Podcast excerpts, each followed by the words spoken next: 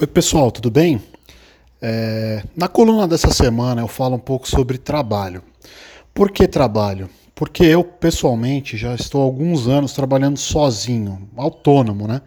Eu virei freelancer em 2011 e desde então tenho feito projetos, enfim, trabalhos com editoras, com, enfim, outras entidades como autônomo. E isso me faz pensar que é, essa situação pode ter ajudado bastante né, na, na, na, minha condição de saúde mental. Acho que acabou acontecendo um isolamento do, de um ambiente de trabalho, de um dia a dia com pessoas, e a coisa fica um pouco mais difícil quando você está sozinho. Eu já reparei nisso. Já passei alguns períodos também trabalhando né, no cliente, enfim, em lugares específicos, mesmo sendo autônomo, e percebi que minha qualidade de vida melhorava bastante por conta dessa conexão, por estar com uma equipe, enfim, por estar saindo de casa todo dia e tendo um propósito que é ir até o trabalho e depois voltar para casa. A minha coluna dessa semana vai falar sobre isso e uma das coisas que eu queria falar desse respeito é essa ideia de que a gente precisa ter um significado no trabalho.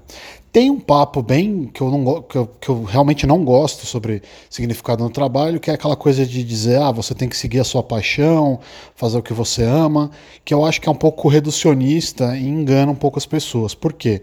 Porque a paixão nem sempre é possível que ela gere dinheiro pra gente, essa é a verdade.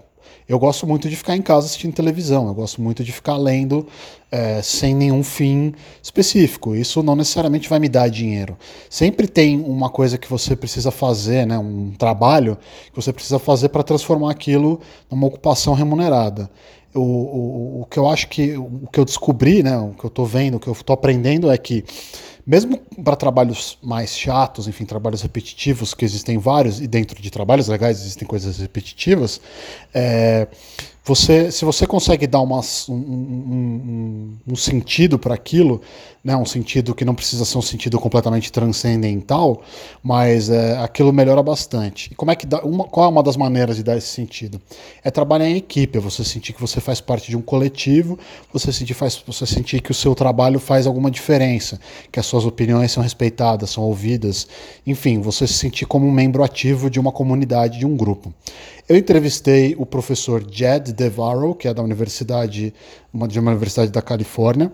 Ele é um pesquisador que é, se dedica a entender qual é o efeito, o impacto né, das organizações e relações de trabalho na economia. E ele diz, entre outras coisas, que é, quando você dá significado para os trabalhadores, a produtividade melhora é, e é, faz, bem, faz um bem geral para a empresa como um todo.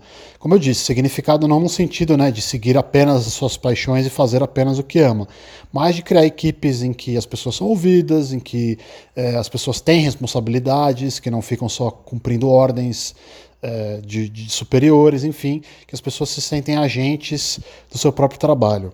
É, isso é interessante para mim, obviamente, porque eu já falei aqui no começo, né, que eu sou um freelancer, eu sou um autônomo, estou há alguns anos nessa, nessa toada e eu vejo que é, me sinto muito melhor, mesmo quando não é, não precisa ser no local, não precisa estar com as pessoas no dia a dia, né, presencialmente, mas quando existe essa noção de que eu estou sendo ouvido, de que eu estou recebendo feedback de pessoas e conversas, eu invariavelmente me sinto melhor. Eu achei interessante porque a gente vive num mundo em que as pessoas cada vez mais estão trabalhando sozinhas, estão fazendo home office, né? muitas empresas estão instituindo isso, e a gente precisa pensar qual é o impacto que isso pode ter na saúde mental.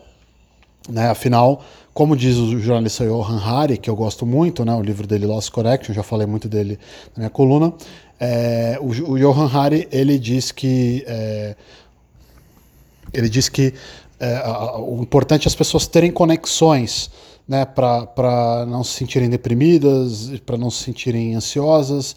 E as conexões são de vários tipos, né? Conexão social, conexão no trabalho, conexão, enfim, a princípios maiores, a propósitos maiores na vida.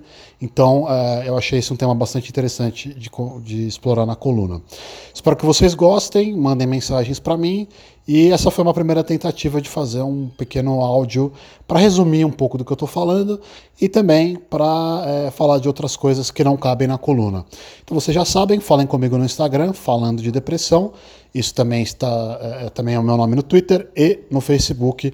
Sintam-se sempre à vontade para mandar mensagens e e-mails para oi@diogorodrigues com z.com. Até mais.